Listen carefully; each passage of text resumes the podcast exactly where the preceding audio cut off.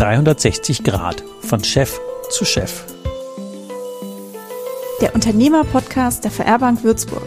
Rund um Unternehmen, Bank und Finanzen. Gemeinsam Zukunft gestalten. Wie du mit KI jede Menge Zeit sparst. Heute in dieser Folge rede ich mit Ulrike Lang darüber, dass ja Wie schafft man das denn, dass man KI, das ist ja so ein ganz großes Thema, was ja gerade in aller Munde ist, wie man das in sein eigenes Business so integrieren kann, dass es jede Menge Zeit spart und natürlich einem auch hilft, sein Business leichter und kennen wir ja schon menschlicher und nachhaltiger hinzukriegen, dass wir einfach mit weniger Aufwand mehr bewirken. Und natürlich werden wir einen zweiten Handlungsstrang aufmachen, der ähm, Natürlich war die Uli Lang nicht immer schon KI-Expertin, sondern da gibt es ja auch eine Lebensgeschichte mit ganz viel Wegebedarf dahinter. Und die werden wir natürlich einknüpfen, wie man irgendwie aus der Tourismusbranche plötzlich zum KI-Experten wird. Auch ein ganz spannender Weg mit viel Wegebedarf. Also erstmal ganz herzlich willkommen, Uli, hier bei uns im Podcast. Vielen Dank, lieber Uli. Ich freue mich riesig, dass ich heute bei dir bin und dass wir über diese spannenden Themen sprechen können. Also Uli und Uli, das muss gut werden. Ja, genau. Wir haben ja schon mal die gleichen Vornamen und äh, ähnlich viele Reisehobbys und den Drang in der großen, weiten Welt und mit Freiheit. Also da haben wir ja schon relativ viel gemeinsam. Ähm, mal kurze Zeitnot. Äh, weißt du eigentlich, wofür Ulrike ähm, oder Ulrich stehen inhaltlich? Ja, ist eine gute Frage. Ich glaube, das kommt so aus dem augsburgerischen Bereich, ja, Bischof Ulrich und war doch nicht irgendwas der Große, die Große? Nee, ganz ursprünglich ist es aus dem Germanischen ist Ul ist das Erbe mhm. und Rich ist der Verwalter. Also wir sind im Prinzip die Erbverwalter. Ich gut. Und, von, und von daher, wenn wir das, was wir für unsere, auch wenn wir jetzt über nachhaltig reden, was wir für unsere Enkel und Urenkel haben, oder wie wird einfach ein, ein Geschäft beständiger, dann passt das mit unseren Vornamen schon sehr gut. Wundervoll. ähm, dann steigen wir mal gerade zum Thema leichter und wie auch immer, wie macht man denn das und Zeit sparen, das ist ja ein Riesenthema. Ähm, mal so direkt mitten reingesprungen. Was ist denn so für dich die Faszination von KI für jetzt den normalen, wie, wie wir jetzt die normale One-Man-Show in Kleinunternehmen, ähm, was ist denn so echt so der, ja, warum, warum muss man das unbedingt machen?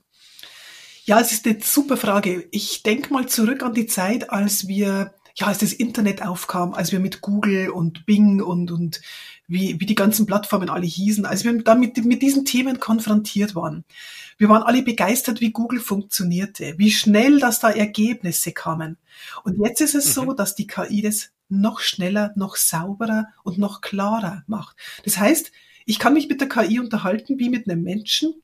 Ich gebe eine Frage rein und es kommt eine richtige, gute Antwort raus.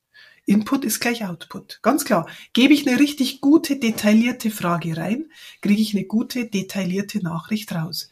Und das ist für mich so der große Reiz, dass ich sage, ich kriege eine richtige Antwort. Also ich muss nicht noch zehn Seiten durchblättern, bis ich tatsächlich weiß, was ich möchte oder was ich tatsächlich für einen Output haben möchte, sondern für mich ist der große Reiz dran, dass ich eine richtige Antwort bekomme, mit der ich sofort weiterarbeiten kann. Das heißt, für mich ist der Zeitfaktor und die Erleichterung, die Arbeitserleichterung des A und O von der KI. Ist es so wie bei einer Assistenz zu sagen, könntest du mir eine Präsentation machen, die so und so ist und mit dem und dem Ding und das und das, also im normalen Klartext, ohne dass ich Programmierkenntnisse haben Ganz muss? Ganz genau so. Ganz genau so. Wenn ich weiß, was ich eingeben muss, dass mich die KI versteht. Nochmal, je klarer meine Eingabe, umso besser ist die Ausgabe. Das heißt, alles, was ich der KI anschaffe, bekomme ich auch so. Wenn ich es nicht bekomme, habe ich was falsch gemacht bei der Eingabe. Jetzt muss ich gerade schmunzeln. Das ist bei Mitarbeitern. Ja, genau. So. das ist ja Bullshit in, Bullshit out. Das ist ja auch immer, wenn ich scheiß Anweisungen gebe, kriege ich auch scheiß Ergebnisse. Sorry, aber das ist, natürlich schon, so, es ist so lustig. Und das ist natürlich schon cool, weil bei Google bin ich immer überfordert nach dem Motto, was frage ich denn da, dass ich eine vernünftige Antwort mhm. kriege?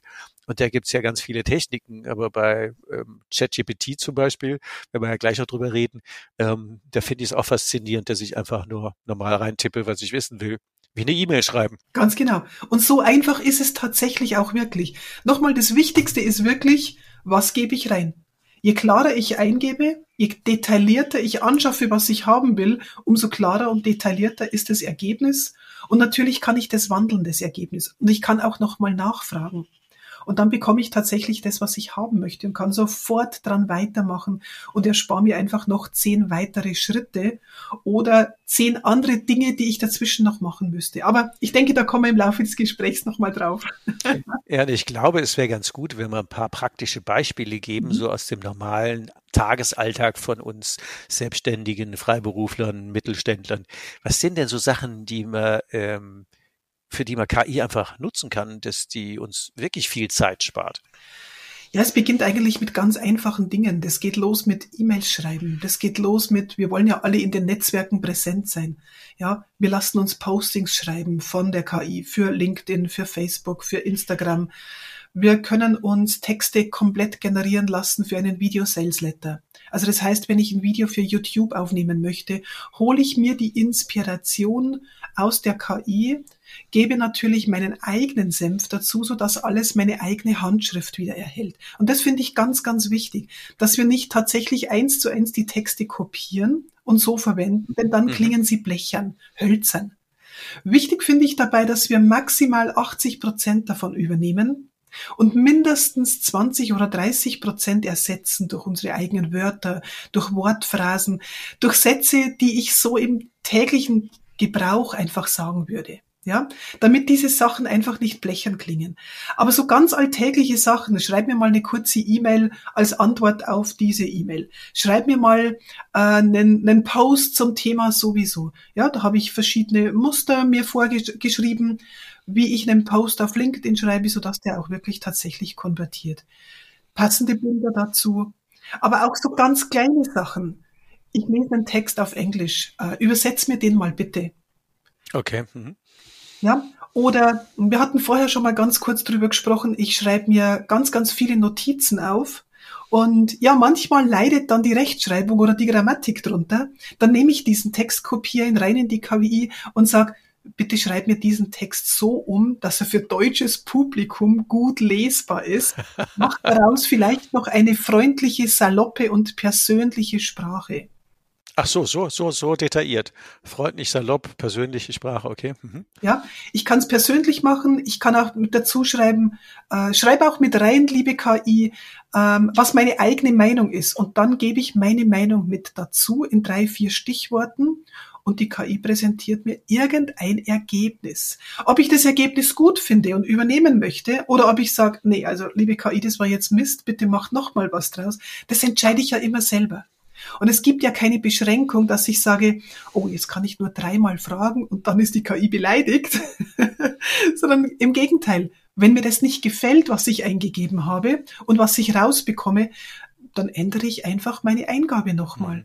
Ich habe neulich mal gefragt, da suchte ich einen Namen für was und sagte ich, ich hätte gern zu denen den Begriffen, hätte ich gerne einen Namen und den aber gerne als Akronym. Mhm. Und dann kam dann ein Vorschlag auf Holländisch, oh. Äh, weil da das eine Wort in Holländisch war und da wird sich das besser anhören. Hat nee, ich hätte sich gerne auch in Deutsch. und da, da sagte er, ja, dann nimm die und die Begriffe. Also das war schon sehr lustig. Oder ein, ein äh, lieber Bekannter, der hat seine Reiseplanung mit seinen Kindern durch Amerika durch, äh, gemacht und sagt, ich hätte gern einfach mal einen Vorschlag für zwei Wochen Wohnmobil und ich hätte gern möglichst viele Nationalparks in Amerika besichtigt und die brauchen immer einen Campingplatz und was ich nicht alles und die Route, die Route fährt er jetzt zunächst. Finde ich großartig. Und ich mache sowas tatsächlich auch sehr ähnlich. Wenn ich in eine Stadt fahre, frage ich wirklich bei der KI nach, gib mir 20 Must-Seen-Plätze von dieser Stadt und gib mir 20 Plätze, wo nur die Einheimischen hingehen. Was ein bisschen schwierig ist, ist manchmal, wenn wir tatsächlich tagesaktuelle Sachen haben wollen, also aktuelle Restauranttipps, was ist so eine In-Kneipe gerade in einem mhm. bestimmten Ort. Das wird schwierig, denn nicht immer greift die KI auf tagesaktuelle Daten zu, je nachdem, welche KI ich nutze. Aber so, ja, so Must-Have-Plätze, wenn ich in Paris bin, jeder weiß, er muss zum Eiffelturm gehen, aber dass es am Trocadero auch noch einen schönen Platz gibt, vielleicht denken wir da gar nicht dran. Und das sind so Sachen, die kann ich mir aus der KI rausholen, indem ich einfach sage, gib mir 20 schöne Plätze, die man unbedingt gesehen haben muss, wenn man in Paris ist. Da brauchen wir gar keinen Reiseleiter mehr. ja, damit sind wir nämlich bei dem ganz wichtigen Thema. Das sind die Berufe, die vielleicht ja nicht mehr ganz so stark gebraucht werden durch KI wenn man dann ähm, der Know-how alleine ersetzbar ist, ähm, macht das ja schon Sinn. Aber das wäre eine gute Überleitung zu deiner Reisekarriere, mal einen Ausflug zu machen, weil du hast ja jetzt auch schon gezeigt, ja 20 gute Plätze oder wo die Einheimischen, wo nur die Einheimischen hingehen oder wo es nicht so touristisch überlaufen ist. Mhm. Das zeigt ja schon, dass du da einen gewissen Blick auf die Dinge hast, die jetzt ähm, nicht dem Massentourismus ähm, dienen, sondern du warst ja sehr, sehr speziell unterwegs. Und vielleicht machen wir mal da noch einen kurzen Ausflug. Ähm, bevor du dich mit dem Thema KI beschäftigt hast, warst du ja sehr intensiv im individuellen Reisegeschäft mit ähm, extrem teuren Reisen in Asien unterwegs. Und äh, nachher wir gehen noch mal ein Stück zurück, auch historisch, aber vielleicht mal Ausflug. Äh, was hast du denn da den Leuten eigentlich äh, für eine Dienstleistung gegeben? 360 Grad. Ja, ein spannender Ausflug in meine Vergangenheit. Ich war tatsächlich mehr als 20 Jahre im Tourismus unterwegs und ich habe so ganz klassisch gestartet mit so einem ganz normalen Reisebüro, ja, wo man alles kaufen kann, was man im Reisebüro so bekommt und habe mich im Laufe der Jahre spezialisiert auf sehr hochpreisige Reisen und zuerst nur Fernreisen und später dann noch stärker spezialisiert auf den Indischen Ozean und auf USA. Das waren so meine Lieblingsreisen und ich habe den Leuten gezeigt, wie sie die schönste Zeit im Jahr oder mehrmals im Jahr verbringen können, wo sie nicht über Zahlen, Daten, Fakten nachdenken, sondern wo sie tatsächlich Memories schreiben. Denn letztendlich das Wichtige ist doch nicht, dass wir Dinge mit nach Hause bringen, sondern dass wir Erinnerungen mitbringen, von denen wir unseren Enkelkindern noch erzählen, von denen wir der Nachbarin erzählen, unseren Kollegen in der Abteilung. Was wollen die denn hören? Oh, der Wein hat aber so und so viel gekostet. Nee, das interessiert ja. niemanden. Und es interessiert auch niemanden, dass ich acht Minuten bis zum nächsten Supermarkt laufen musste. Das interessiert ja. niemanden. Aber was wollen die Leute denn hören? Die Leute wollen hören, ich habe den schönsten Sonnenuntergang meines Lebens an dem und dem Ort verbracht. Und es gab nichts Tolleres, als morgens um fünf den Sonnenaufgang aus meinem eigenen Pool zu betrachten. Okay, ja genau. Das sind die, die, die Stories, die man sich gerne, gerne behält. Das sind die, die auch kaufen. Und wir hatten ja in unserem Vorgespräch auch festgestellt, du bist ja ein lebendes Beispiel für die EKS-Strategie, die ich ja sehr liebe. Die hast du ja quasi voll intuitiv und voll automatisch gemacht. Nämlich, und das ist ja auch ein wichtiger Punkt hier für unsere Leser, ähm, wenn man jetzt mal auch deine Stufen guckt, immer noch weiter spezialisiert und noch näher dran und noch spitzer in den Markt. Mhm. Ähm, und am Ende haben ja deine Kunden auch 30, 40, 50, 60, 70.000 Euro für eine Reise bezahlt, wo sich jeder normale Mensch denkt, scheiße, da baue ich ein Haus von. Ja, ähm, aber was diese, für diese Emotionen Geld ausgegeben wird, mhm. das ist schon der Hammer. Das ist extrem. Und es ist extrem wichtig, den Menschen hier in dieser Phase dann tatsächlich diese Emotionen auch zu vermitteln. Du hast ja auch zwischendurch Reisebüros trainiert, wie sie hochpreisige Reisen verkaufen. Das ja. ist ja auch so ein Schritt erstmal, äh, wenn ich das mal jetzt kurz für unsere Leser zusammenfasse. Also ähm, die Uli hat mir erzählt, dass sie als Kind, wenn, wenn die Leute mit, mit Barbies gespielt haben, sie natürlich auch mit Barbies und Pferden gespielt hat, aber ihre Barbies und ihr Kim, die waren immer schon in Miami oder die waren in Paris oder auf den Bahamas, die waren immer schon in der großen, weiten Welt und während andere dann später die Bravo gelesen haben, hat sie Reisekataloge geblättert. Ja, das war tatsächlich so mein absolutes Lieblingsbeschäftigungstool für mich, ja. Heute wird man sagen, ja, nimm dir einen Computer und, und oder nimm dir ein Handy und mach das und das. Aber damals, ich habe Reisekataloge geliebt. Und für mich war immer klar, wenn du in der Schule gefragt wirst, was willst du mal werden, dann hat die eine gesagt, oh, ich werde Ärztin und die nächste wurde Lehrerin und mein bester Kumpel sagte immer, ich werde Feuerwehrmann. Und ich habe immer gesagt, Reisen, das mache ich mal beruflich. Und ich habe das tatsächlich verwirklicht, denn das war so immer so mein, mein Antrieb, ja, mein Elixier. Ich will die Welt entdecken, ich will die Menschen kennenlernen, ich will sehen, was es dann noch gibt. Da muss es noch mehr geben. Das kann doch nicht alles gewesen sein. Denn ich bin hier in einem kleinen Ort aufgewachsen, ja. Es war alles sehr begrenzt, eine kleine Stadt mit 15.000 Einwohnern damals. Und ich wollte raus in die große, weite Welt und alles sehen. Und es hat mich alles fasziniert, was mit anderen Ländern, anderen Sprachen, Traditionen zu tun hatte. Ja, und so bin ich zum Tourismus gekommen. Ja, das ist ja naheliegend. Also zum einen ist es ja immer eine Empfehlung zu sagen, wie kannst du denn mit dem, was dich wirklich fasziniert, was du liebst, was du kannst, was die Welt braucht, auch Geld verdienen. Und da bist du ja schon ein guter Beweis zu sagen, du hast es dir vorgenommen und du hast darum ein Geschäft entwickelt. Und dann ist es ja so wie im richtigen Leben, leichter, menschlicher, nachhaltiger, ist zwar nett, aber ist nicht immer da. und da gibt's ja manchmal auch ähm, heftige Rückschläge. Mhm. Und ähm, ich glaube, es lohnt sich auch äh, zu gucken, ähm, es ist ja nicht immer gerade ausgelaufen und äh, du hattest ja einige heftige Rückschläge und ich glaube, ein wesentliches Learning ist, wie man sich denn daraus befreit hat. Also ich glaube, ähm, wir sollten mal einen kurzen Ausflug zur Krankheit deines Mannes und dem relativ frühen Tod und alleine irgendwie mit Kindern im, im Haus sitzen und so. Wie waren das damals? Ja, es war eine spannende Zeit. Also so mit Anfang 30 war ich dann wieder hier zu Hause, also zurück in meinem kleinen Örtchen. Und ich war zu dieser Zeit dann ja, verheiratet, zwei kleine Kinder, Haus gebaut, was man halt so, so macht mit 30 ja. Jahren. Familie gründen, sesshaft werden, den Kindern eine Heimat schaffen. Und ja, mein Mann war krank. Wir wussten es lange nicht und plötzlich ging es einfach nicht mehr. Es ging relativ mhm. schnell, dass er nicht mehr arbeiten konnte. Und es musste eine pragmatische Lösung her. Und dann habe ich gesagt, weißt du was, Schatz, kein Problem. Ich gehe da raus in die weite Welt. Ich rocke unser Familieneinkommen. Und du bist zu Hause bei den Kindern, du managst das alles und wir schaffen das so. Und genauso haben wir es gemacht. Und ich habe hier mhm. bei uns im Örtchen ein Reisebüro gegründet. Ja, kleines mhm. Örtchen, 4000 Einwohner, tiefstes Bayern. Alle kannten mich, denn ich bin ja hier aufgewachsen und jeder wusste, Reisen, Tourismus, das ist mein Leben. Also die Leute kamen super gerne zu mir mit allem, was man im Reisebüro kaufen kann. Die Monatsfahrkarte für den Zug, ähm, ob es die Eintrittskarte für das örtliche Orchester war, mhm. ob es die Wellnessreise war oder die Hochzeitsreise in die Karibik, alles habe ich verkauft. gut. Also gut. Von Anfang an richtig, richtig gut ja, doch zwei Jahre nach der Gründung ist mein Mann gestorben. Und dann stand ich da mit den beiden Kindern, mit dem Haus, den Rücken voll Schulden, klar, wir hatten ein Haus gebaut. Und mein Reisebüro, nochmal, es lief gut, aber da war kein Gewinn. Mhm. Denn ich habe ja alles verkauft. Und es heißt letztendlich, ich habe dann für eine Monatsfahrkarte manchmal genauso lang gebraucht wie für eine Reise in die Karibik. ja, genau. Also ich stand da nach, nach zwei Jahren mit meinem Reisebüro und dachte mir, okay, wie geht's jetzt weiter? Ich muss irgendwie Geld verdienen.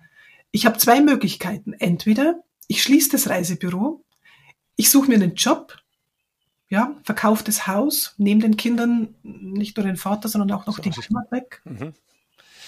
Und ich bin für die Kinder ganz viel da. Oder ich krempel das Reisebüro jetzt richtig um, ja. Ich krempel die Ärmel hoch, gebe Vollgas und mache aus dem Ding wirklich ja etwas, wo Geld fließt. Und genau das habe ich dann auch gemacht.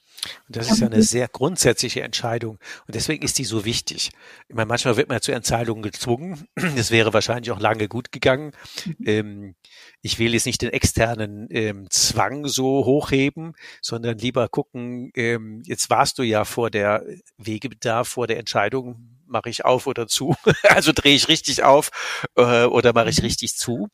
Äh, was hat dir denn die Kraft gegeben, dich dann für Vollgas zu entscheiden? Das war tatsächlich diese Option, nehme ich den Kindern die Heimat. Okay. Das war tatsächlich meine komplette Intention. Also was ist für die Kinder das Beste, was ist für die Kinder das Leichteste? Und ich wusste, wie sehr die Kinder an dem Haus hängen, an der Heimat hängen, weil überall die Erinnerungen an den Vater waren. Und das dann den Kindern auch noch zu nehmen, bloß damit ich schuldenfrei bin, mhm. das war für mich dann irgendwann keine Option mehr. Denn ich wusste, wenn ich das Haus verkaufe, wenn ich den Kindern die Heimat tatsächlich nehme, was bleibt uns? Das ist irgendwo eine kleine Dreizimmerwohnung. Ich suche mir einen Halbtagsjob und bin und auf Schulden. Was auch immer, was auch immer. Ja. Und das war für mich keine Option, sondern für mich war tatsächlich wirklich mein Elixier. Ich will, dass die Kinder sich wohlfühlen, dass die trotzdem ein gutes Leben haben. Ich will, dass die eine ordentliche Ausbildung bekommen, eine gute Schulausbildung haben, dass die studieren können.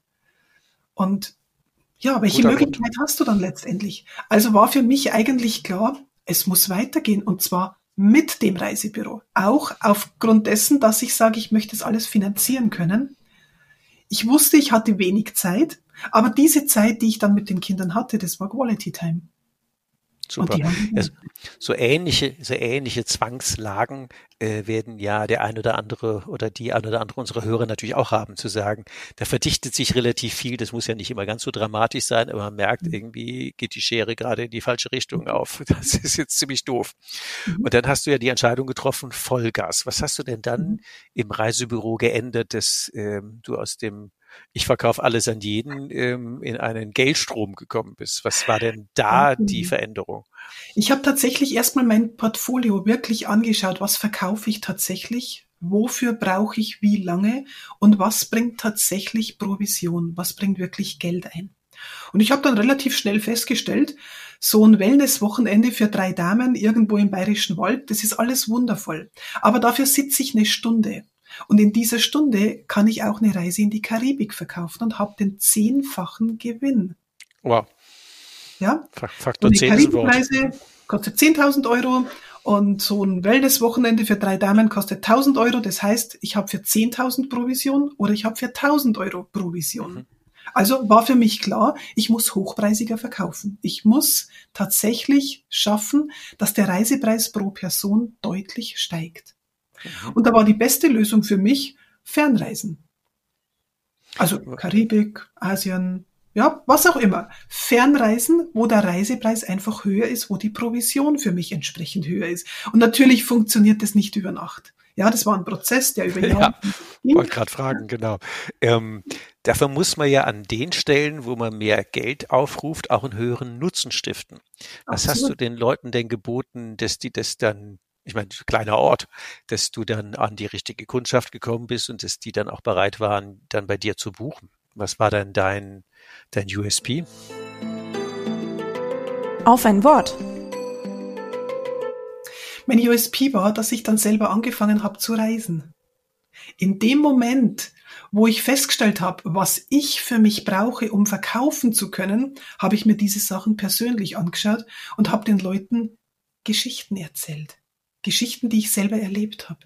Also ich habe den Leuten Bilder im Kopf gemalt, was sie erwarten würde. Und wenn man sich mal ganz ehrlich ist, ja, wir sind ja hier bei uns tiefstes Bayern und bei uns ist ja der Gardasee praktisch vor der Haustür mhm. oder Italien. Ja. Und wenn man das alles so durchrechnet, so mit Mautgebühren und mit Spritpreisen und ja, du hast eine Ferienwohnung in Italien, wenn du das alles hochrechnest, und die Erholung der Mutter mit dabei sein darf, dass die auch mal sagt, ich lege die Füße hoch, ich muss nicht jeden Tag waschen, putzen und kochen, dann letztendlich ist der Benefit einer Flugreise höher für die Mutter, für die ganze Familie, als wie wenn ich sage, ich fahre nach Italien in die Ferienwohnung. Und das Ganze kann ich natürlich hochmultiplizieren. Mhm. Und daraus wurden die Fernreisen. Und okay. daraus wurden die Karibikreisen. Ja, die Hochzeitsreise ging dann plötzlich nicht mehr nur nach Mallorca, sondern die ging halt dann nach Male, also Malediven. nach Male, von Male nach Male. Richtig, genau. von Male nach Male. ja. Und so bin ich tatsächlich dann wirklich reingerutscht in diese Sachen, in diese, ja, in diese Fernreiseschiene, wo die Leute dann kamen und sagten, okay, wenn du eine tolle Reise willst, dann musst du zur Uli gehen. Mhm. Denn die weiß, wovon sie redet. Das heißt, durch meine Geschichten habe ich den Leuten Bilder im Kopf erzeugt und die sahen sich schon in der Karibik in dem 27 Grad warmen Wasser. Die sahen sich schon mit den Zehen im weißen Sand, mit dem Cocktail in der Hand. Und sie wussten, das kriege ich am Gardasee nicht. Nicht in dieser Form. Insofern auch wieder ein doppelt gutes Beispiel, weil zum einen strategische Entscheidung und das, was ich ja immer meinen Ein-Tage-Woche-Kunden empfehle, hast du ja genau gemacht, nämlich leb dein Leben so, dass andere daran teilhaben wollen und dich im Idealfall dafür auch bezahlen. Mhm. Ähm, jetzt war es bei dir ein Reisebüro nach dem Motto, ich erlebe das, dann lasse ich andere beteiligen und dann buchen die bei mir und dann habe ich das ja geteilt. Mhm. Äh, am, am Ende ist es ja das gelebte Leben, was einem Spaß macht. Und das ist ja immer so, finde ich, die eigentliche Königsnummer, dass man von dem Leben lebt, äh, ja, was man lebt. Absolut. Und Spaß hat. Und Spaß hat, genau. Und das ist ja so ein Punkt, nicht da leben und äh, da arbeiten und von da leben zu können, sondern im Idealfall, deswegen ist es so ein cooles Beispiel. Mhm. Und da kommen wir gleich auch wieder auf die KI, was die dann wieder dabei unterstützt, ähm, damit wir den die Schleife wieder ziehen. Aber ich glaube, das ist ein wichtiger Ausflug gewesen. Das ist ja nicht irgendein Reisebüro, sondern diese Emotionen dahinter und der Punkt, äh, du lebst es. Und deswegen kaufen die das bei dir. Nicht, weil das Show ist, genau. sondern weil es echt ist. Ganz genau. Und dieses Echtsein, dieses authentisch sein, das ist eigentlich das komplette Verkaufsgeheimnis. Ich brauche keine Zahlen, Daten, Fakten. Ich brauche keine starken Analysen und gar nichts. Denn letztendlich, wenn ich echt bin, authentisch, wenn ich tatsächlich schwärme, wenn ich lebe, wovon ich rede, dann bin ich echt. Und dann brauchen mhm. die Menschen keine Zahlen. Und dann ist es auch unwichtig, was das Ding kostet. Dann spielt keine Rolle, was das Ding kostet. Denn wie schaffe ich sonst, dass zu mir ein Pärchen kommt und sagt, na ja, wir haben 2000 Euro für unseren Urlaub, mach mal was Schönes und rausgehen sie dann mit 20.000. wow. Ist nicht, nur einmal ist, passiert, ist nicht nur einmal passiert, sondern das war für mich irgendwann Standard. Mhm. Es war für mich ganz normal, dass die Leute rausgehen und bei mir im Büro 20, 30, 40.000 Euro lassen. Auch wenn es ungeplant war. Die Reise deines Lebens. Das ist schon der Hammer. Nur das authentisch sein. Ja, ja. Das, ähm, ich meine, das ist ja eine Welt, die ich, die ich nicht kenne. Das kann man ja, ist ja unumwunden. Mhm. Äh, die Leute, die meine Podcasts hören, die wissen ja, dass ich früher so trempenderweise unterwegs war. Da war die Benchmark immer fünf Mark am Tag, weil fünf Mark die Stunde habe ich sonst verdient, wenn ich bei meinem Vater mal als, als Kind oder Jugendlicher mal Bremsbeläge weggeräumt hat oder Auspuff sortiert. Und deswegen war das immer, man kommt eigentlich mit nichts aus. Treppen kostet nichts, also Reisen kostet nichts, weil man trempt. Ähm, übernachten kostet nichts, weil man eingeladen wird oder sich in die Büsche schlägt und essen muss man daheim auch. Also fünf Mark am Tag reicht. deswegen, deswegen ist das natürlich ähm, eine völlig andere Welt, wo man sagt, echt 20 Kilo pro Kopf für eine Reise. De, also, pff, ich meine, ich habe ja eh die Schuhe an, aber an der Stelle zieht's mir die dann immer aus, zu sagen, wow. Aber der Umstand, dass das geht, die kommt mit 2000 Budgetvorstellungen, gehen mit 20 raus. Da muss ja was funktioniert haben. Und das war das Thema Emotionen, echt sein, erleben, schon mal in eine Welt versetzen, die die dann haben wollen und dann wieder zurückkommen und sagen, ey, Frau Lang. Das war ultimativ geil. Das ist natürlich schön. Aber dann gab es ja einen nächsten Crash bei dir. Das ging ja auch nicht lange. Wie heißt das geradeaus? Dann hat sich ja deine Gesundheit gewehrt. Was war denn dann passiert? Ja, ich überhole mal ein paar Jahre und sage ganz klar, 2016 hatte ich dann zehn Mitarbeiter. Ja, da hatte ich mein Reisebüro schon einige Jahre und in dieser Zeit, ich habe wirklich die Ärmel hochgekrempelt und habe Tag ein, Tag ausgearbeitet ja jede Woche 60, 70 Stunden. Und dadurch habe ich mein Reisebüro natürlich richtig gestemmt. Aber mit zehn Mitarbeiter, du weißt selber, mit Mitarbeiter es ist immer ganz lustig und ganz spannend und nicht jeder Mitarbeiter läuft so geradeaus, wie man sich das wünscht. Natürlich gab es Komplikationen. In der Zeit war ich auch online schon sehr aktiv. Ich habe ganz, ganz viel über Facebook gemacht, sehr, sehr viel sogar. Ich habe viele Kunden über Facebook gewonnen, viel verkauft über Facebook und bin dann schon 2016 in die Online-Beratung eingestiegen, damals noch mit Skype denn meine Kunden mhm. waren ja irgendwann nicht nur aus meinem kleinen bayerischen Örtchen. Genau. Die, die, Frage hat sich eh schon gestellt. Wo kamen die denn her? Richtig. Weil in so einem kleinen bayerischen Ort 20 Kilo für Urlaub, da läuft ja der Ort zusammen. Richtig, nein. Die kamen dann tatsächlich teilweise bis zu 100 Kilometer zu mir angefahren. Oder wenn die dann in Madrid, in Zürich oder in Hamburg saßen, dann haben wir das Ganze online abgewickelt. Und so habe ich nach Möglichkeiten gesucht, wie ich mir das Leben erleichtern kann. Und hier kommt die KI zum ersten Mal schon ins Spiel. Ja, mhm. hier habe ich KI-Sachen schon genutzt zu dieser Zeit, denn die Fragen waren immer wieder die gleichen. Muss ich zu dir kommen zum Unterschreiben? Wie macht man das technisch alles? Ja, und ich habe mhm. den Leuten einfach dann Termine angeboten, abends 20 Uhr auf der Couch, die Kinder schon im Bett. Ja, Papa da, Mama da, die saßen mhm. nebeneinander, Glas Wein in der Hand und ich habe ihnen Bilder vorgemalt. Ja, alles online. Wir haben uns gesehen Super. und die Leute haben gekauft und die konnten dann ein paar Jahre später tatsächlich schon mit dem Finger auf dem Handy unterschreiben und der Kaufvertrag war perfekt. War eine tolle Zeit, aber in dieser Zeit muss ich auch noch dazu sagen, habe ich eben auch andere Reisebüros schon gecoacht, die zu mir kamen und sagten, sag mal, wie machst denn du das? Bei uns herrscht immer noch diese Geschichte, Geiz ist geil, ja. Kannst du dich noch an die Zeit erinnern, als Geiz ist geil aufkam? Ja, ganz furchtbar. Schrecklich, ganz, ganz schrecklich. Und die Kunden kamen dann, ach, wir kriegen im Internet hier noch drei Prozent Bonus und fünf Prozent Rabatt. Und ich habe immer gesagt, Rabatt? Das ist eine Stadt in Marokko. Das ist eine Stadt in Marokko. Nicht besonders schön, aber ja. hat auf der Rechnung ist verloren. Richtig. Und dann habe ich Reisebüros gecoacht und habe ihnen gezeigt, wie ich das mache. Und die Reisebüros waren natürlich dankbar und haben ja dafür einen kleinen Obolus an mich bezahlt. So kam ich dann zum Coaching. So kam ich dann auch zu den KI-Tools, zu den ersten, die ja in der Reisebüro komplett, also Reisebüro und Technik sind zwei Welten, die aufeinander prallen, ja. Muss man leider so sagen, denn hier passiert nicht viel. Da wird noch gearbeitet mit Systemen aus den 60ern, aus den 70ern und langsam kommt da ein bisschen Wind rein. Ja, 2019, ich stand am Zürichsee und hatte meinen siebten Bandscheibenvorfall. Siebter. Mein siebter. Ich habe alle Hinweise auf den Körper ignoriert, denn ich wollte nur arbeiten, arbeiten, arbeiten. Und ich wollte die Welt bereisen und ich wollte für meine Kunden wirklich das Beste immer sehen und denen erzählen können. Ja. Aber der Körper hat irgendwann gesagt, es reicht. Mach was anderes. Ja, sieben, sieben Warnschüsse ist ja schon ein echter Wort. Bis ich tatsächlich wach geworden bin, musste der siebte kommen, ja.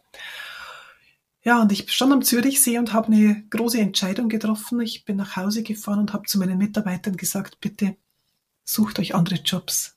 Ich mache so nicht mehr weiter. Ich habe alle gekündigt. Wir haben auch die Azubis untergebracht. Wir haben für alle wirklich eine gute Lösung gefunden und ich habe alleine weitergemacht. Das ist, glaube ich, ein bisschen erklärungsbedürftig, warum, weil die Last war ja eh schon so hoch. Warum jetzt zehn wegschicken, die ja eigentlich 80 Arbeitsstunden am Tag wären, mhm. mal zehn. Ähm, was war denn der Hintergrund, dass du die nach Hause geschickt hast? 360 Grad, von Chef zu Chef. Der Unternehmer-Podcast der VR Bank Würzburg. Rund um Unternehmer, Bank und Finanzen. Gemeinsam Zukunft gestalten. Der Hintergrund war, dass ich gesagt habe, ich möchte nur noch mit Kunden arbeiten, die mehr als 30.000 Euro ausgeben. Denn dann das ist natürlich ich, auch eine Entscheidung, ja. Ja, mhm. dann wusste ich, davon kann ich gut leben, davon kann ich meine Reisen wiederum finanzieren, damit ich meinen mhm. Kunden was anbieten kann. Und damit mache ich die Kunden noch schneller glücklich. Damit passieren keine Fehler mehr, die in der Flüchtigkeit, im Dauerstress einfach passieren. Und wenn ein Kunde bereit ist, 30, 40, 50.000 Euro zu bezahlen, dann muss Vertrauen da sein. Richtig viel Vertrauen. Und dieses Vertrauen habe ich mir ja die Jahre vorher bereits aufgebaut. Denn um Kundenakquise musste ich mir nie Gedanken machen. Nie. Kein einziges Mal. Und die mhm. Leute haben ihre besten Freunde mitgebracht.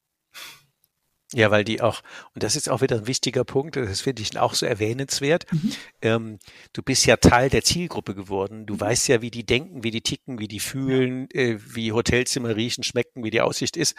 Und ähm, das mag sich jetzt so profan oder vielleicht ein bisschen despektierlich anhören, aber deine Mitarbeiter eben nicht. Und genau das war das große Problem. Ich hatte Mitarbeiter, wunderbare Menschen, menschlich, auf der menschlichen Seite waren das alles Goldstücke. Und ich habe jeden einzelnen meiner Mitarbeiter geliebt. Jeden einzelnen. Wir hatten alle ein ganz, ganz tolles Verhältnis und bei uns stand immer das Team im Vordergrund. Erstes Team, dann der Kunde. Und das war eine ganz, ganz wichtige Geschichte. Und trotzdem, mhm. nicht jeder Mitarbeiter konnte so verkaufen wie ich. Nicht jeder Mitarbeiter konnte Kunden so glücklich machen wie ich.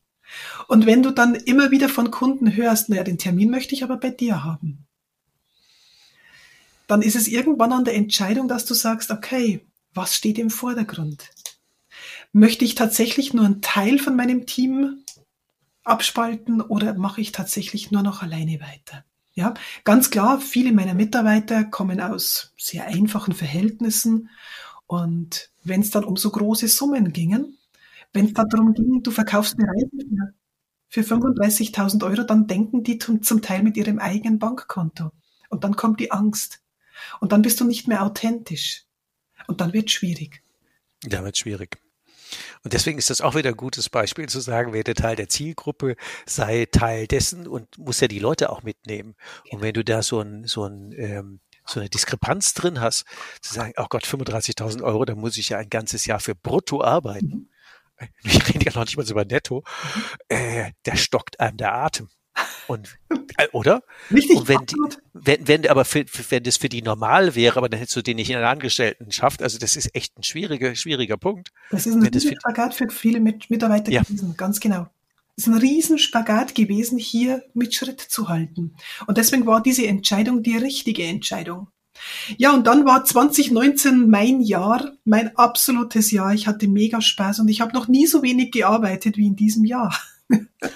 Sauber. Ja, plötzlich waren es keine 70 Stunden mehr, sondern plötzlich schaffte ich alles in 30 Stunden. Ich wusste wow. gar nicht, was soll ich eigentlich mit meiner ganzen Freizeit tun. Sich um die Kinder kümmern. Ja, die Kinder sind mittlerweile groß, also richtig groß. Ja. Also so 1,98 ist groß. Ja, das ist schon groß, ja, ja, ja klar. Ganz genau. Ja, und dann, jeder weiß es, März 20, die Pandemie. Da war erstmal Ende Gelände mit Reisen, ja. Richtig, dann war es vorbei. Und mir war relativ schnell klar, diese Pandemie, die da auf uns zusteuert, dieses Virus, das ist nichts, was von heute auf morgen wieder weggeht. Mir war klar, der Tourismus bricht zusammen und es wird Jahre dauern, bis wir wieder an diesem Status angekommen sind. Und ganz ehrlich, wir sind noch lange nicht da, wo wir vor 2020 waren. Ja, du bist ja Insider, du weißt das. Von daher, so als Normalverbraucher kriegt man das ja nicht mit. Sieht aus wie Reisen läuft wieder normal, aber wenn du sagst, ist nicht so. Nee, dann, definitiv. Nee. Ich war jetzt drei Monate in Asien unterwegs und habe mir die Auswirkungen an allen Ecken angesehen. Es ist immer noch bitter. Ja, es ist immer noch bitter, was hier alles nicht mehr funktioniert, welche Existenzen hier zerstört wurden. Anderes Thema. Für mich. Ja, ja aber du hast wieder eine Entscheidung getroffen. Ähm, und deswegen finde ich das ja so spannend. Also nochmal zusammenfassend. Also dieser, dieser persönliche Schlag, Vollgas geben.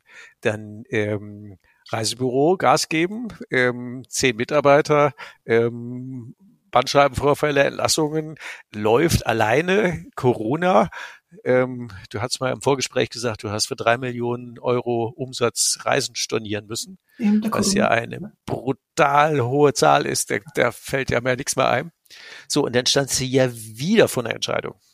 Was hast du dann entschieden? Ich habe tatsächlich bereits im März 20, Ende März, habe ich die Entscheidung getroffen, meine Zeit im Tourismus ist zu Ende. Ich habe die komplette Tourismusbranche an den Nagel gehängt. Ich habe für mich beschlossen, ich mache alle Reisen noch fertig. Also alles, was langfristig gebucht ist, alles, wo die Menschen, wo meine, meine Lieblingskunden, ja, meine wertvollen Lieblingskunden noch Unterstützung brauchen. Ich habe alles zu Ende gebracht und jetzt Ende des Jahres laufen die letzten Reisen aus. Und dann ist für mich im Tourismus endgültig Schluss. Aber ich stand wieder vor der Entscheidung. Ja, was mache ich denn jetzt? Ja, genau. Kann das, jetzt ist ja spannend. Ähm, auf was hast du dich da zurückbesonnen, dass du einen neuen, ähm, ähm, wie heißt es, einen neuen, einen äh, neuen Weg angefangen hast? Ich habe mir tatsächlich überlegt, was kann ich denn tatsächlich? Was kann ich eigentlich außer Tourismus?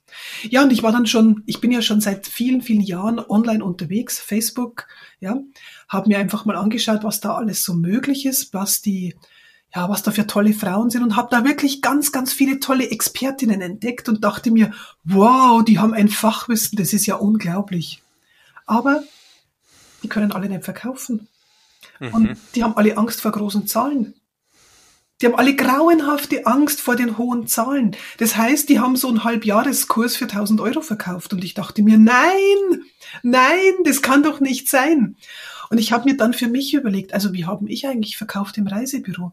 Ich habe ja nie mit Zahlen, Daten, Fakten verkauft, sondern ich habe immer nur Geschichten erzählt. Ich ja, habe genau. immer nur erzählt, was ich erlebt habe, also wie es mir ging. Und genau das, was ich erlebt habe, haben die Menschen von mir gekauft. Und daraus ist Storyselling für mich entstanden. Denn es sind die Geschichten, mit denen ich verkauft habe, also Storyselling. Ja, und ich habe dann verschiedene Frauen betreut. Ich habe verschiedenen Frauen Starthilfe gegeben, wie sie sich leichter tun durch Geschichten erzählen, durch Storytelling.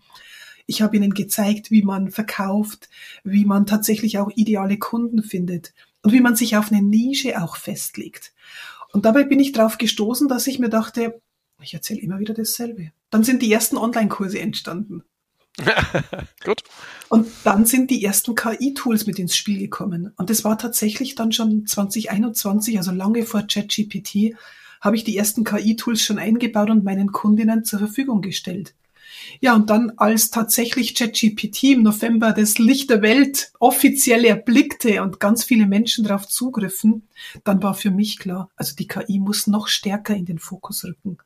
Denn die KI ist gekommen, um zu bleiben. Die bringt man immer weg, auch wenn wir es nicht, wahr, nicht wahrhaben wollen oder wenn wir uns denken, nee, ich habe Angst davor und es macht so viel ja, Daten und alles Mögliche, was ich jeden Tag höre und lese.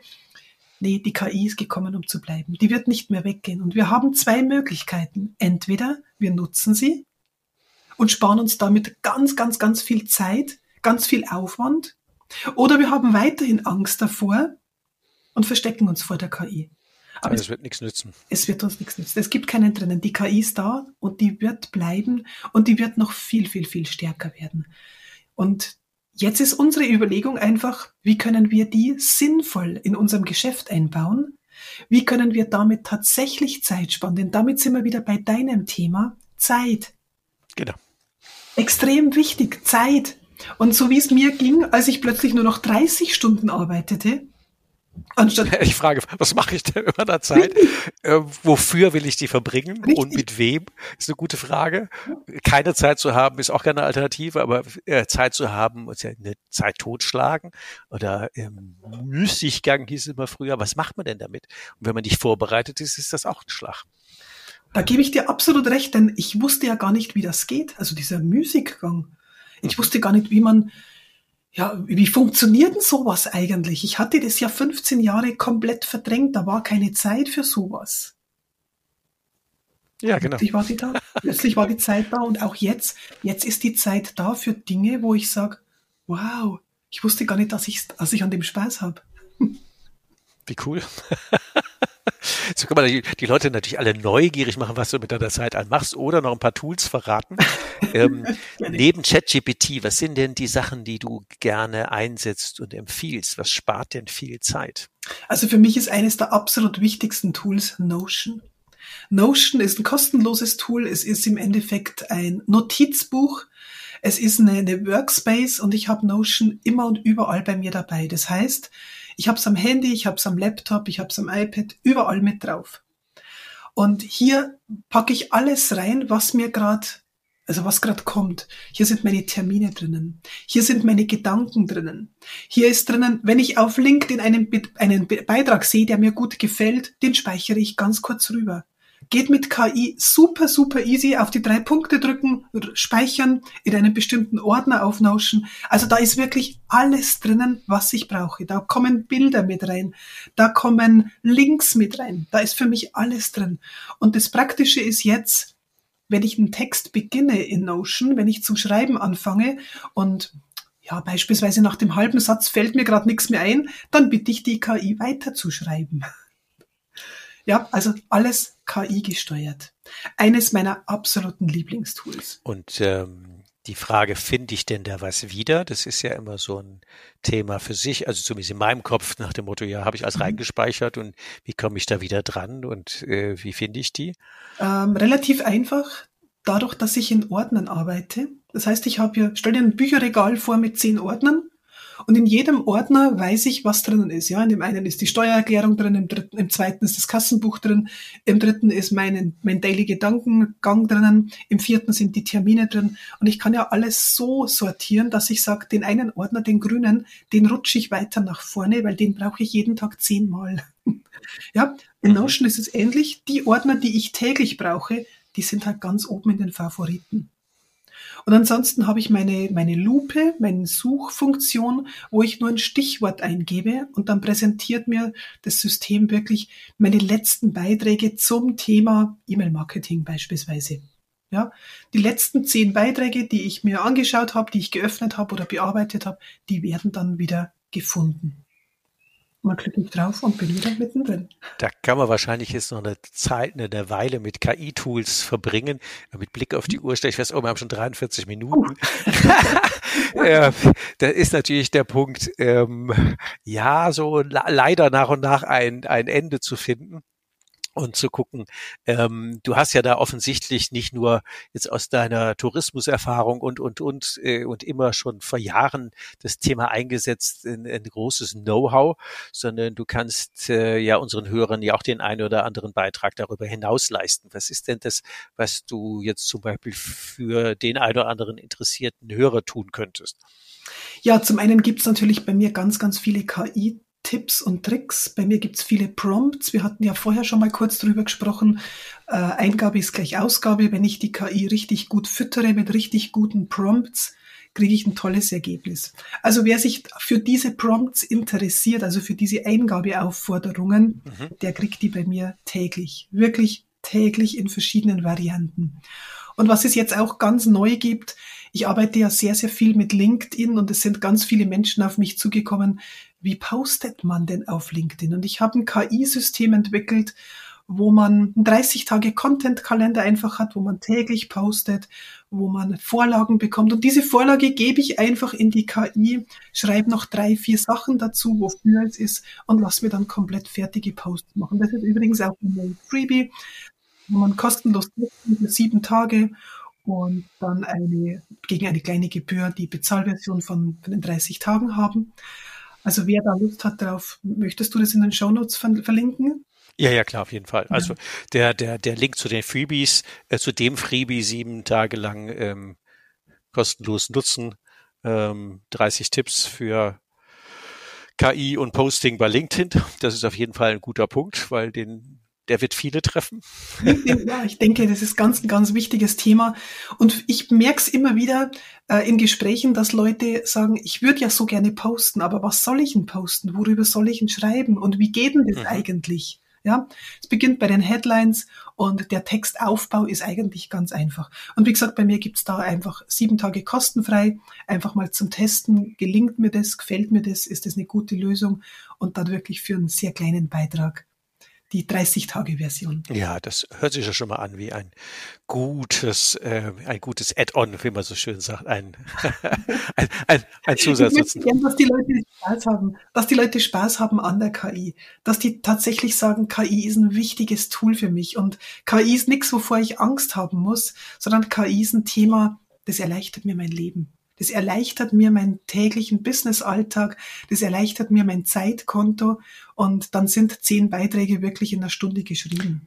Und das ist mein Und wenn man so Tools dann souverän beherrscht, ähm, verlieren sie nicht nur den Schrecken, sondern gewinnen ja auch die passende Zeit. Ähm, zum Abschluss haben wir ja immer gerne ja noch drei Tipps für unsere Hörer. Ähm, was magst du denn zum Thema, eigentlich sind es ja zwei Sachen. zum Thema KI und zum Thema ähm, ja, Umgang mit so, ähm, nennen wir sie dezent Wegmarken, die du ja auf dem Weg äh, einige hattest. Ähm, vielleicht mhm. ein Mix aus dem, was magst du denn unseren Hörern damit auf den Weg geben? 360 Grad. Drei Tipps für dich. Das Wichtigste ist tatsächlich Entscheidungen treffen. Es hilft nichts, Entscheidungen einfach vorzuschieben und noch zu schieben und noch zu schieben, sondern irgendwann muss man ganz klar sagen, ich mache das jetzt. Ja, egal was besser ist oder was schlechter ist. Ich kann mir da zehn Listen schreiben, hundert Listen schreiben. Nein, irgendwann die Entscheidung treffen aus dem Bauch raus. Was will ich eigentlich? Was will ich denn tatsächlich noch erreichen? Ja, was sind meine Stärken? Kann ich diese Stärken tatsächlich mit einbauen? Und dann die Entscheidung treffen und losgehen. Mhm. Fehler passieren immer und das ist gut so, denn an Fehlern wachsen wir. Und es läuft nicht immer gerade. Und deswegen ist es so wichtig, die Entscheidung tatsächlich zu treffen. Und die Entscheidung betrifft sowohl das Leben, das betrifft das Business, das betrifft die Partnerschaft, das betrifft die Familie, also alles, privat wie beruflich. Mhm. Und die Entscheidung ist auch, das ist Tipp Nummer zwei, die KI ins Leben zu lassen. Und zwar ohne Angst. Die KI ist gekommen, um zu bleiben. Und wir dürfen die KI nutzen. Wir dürfen die tatsächlich benutzen und dürfen mit der KI wachsen. Ganz egal, wie alt wir sind, ganz egal, wie technisch oder untechnisch wir geprägt sind. Lasst uns die KI ins Leben holen und lasst uns einfach Zeit sparen, die wir viel, viel, viel besser mit einsetzen können für Dinge, die, an denen wir Spaß haben. Auch wenn die, die Dinge erstmal versteckt sind, an denen wir Spaß haben. Also ich muss sie erst wieder lernen. Aber die Dinge sind da Und diese Zeit können wir viel, viel besser nutzen, um Memories zu schaffen. Ja, das hört sich gut an. Sehr gut. Mhm. ja, und Tipp Nummer drei, tatsächlich keine Angst zu haben vor großen Zahlen. Ganz egal, was es ist, es ist immer nur eine Zahl. Also es sind Einsen mit ein paar Nullern hinten dran. Ja, oder Fünfen mit ein paar Nullern hinten dran. Und es sind nur Zahlen. Mehr ist es nicht. Ja, der Wert dahinter ist ganz was anderes. Der Wert dahinter sind wieder, ich wiederhole es gern nochmal, die Memories, die man damit schafft. Once in a lifetime. Es sind so manche Dinge, die man einmal macht. Und deswegen keine Angst vor großen Zahlen. Es sind nur Zahlen mit ein paar Nullen hinten dran. Mehr ist es nicht. Das hört sich gut an. Dann sage ich ganz herzlichen Dank. Jetzt sind wir Minute 50 auf dem Punkt. Und dann wünsche ich euch, liebe Hörer, natürlich ganz viel Zeit, gesparte, gewonnene Zeit durch KI und äh, den Mut zu haben, Entscheidungen zu treffen und keine Angst vor großen Zahlen zu haben. Gute Tipps. Äh, vielen Dank, Uli, für die Insights in dein Leben, in deine Strategie, in deine Reisen und äh, natürlich in dein KI-Wissen. Also sage ich ganz herzlichen Dank und ja, bis bald. Danke, dass ich da sein durfte bei dir. Ciao, ciao. Gerne. Ciao.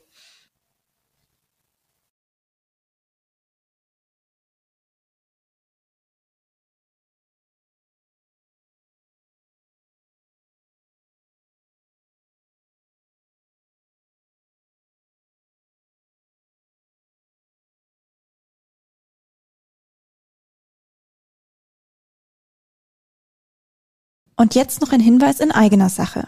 Neben unserem Unternehmer-Podcast bieten wir im Rahmen unseres Expertennetzwerkes VR 360 Grad eine Vielzahl an Coachings, Seminaren und Services rund um deinen unternehmerischen Erfolg. Den Link dazu findest du in den Show Notes.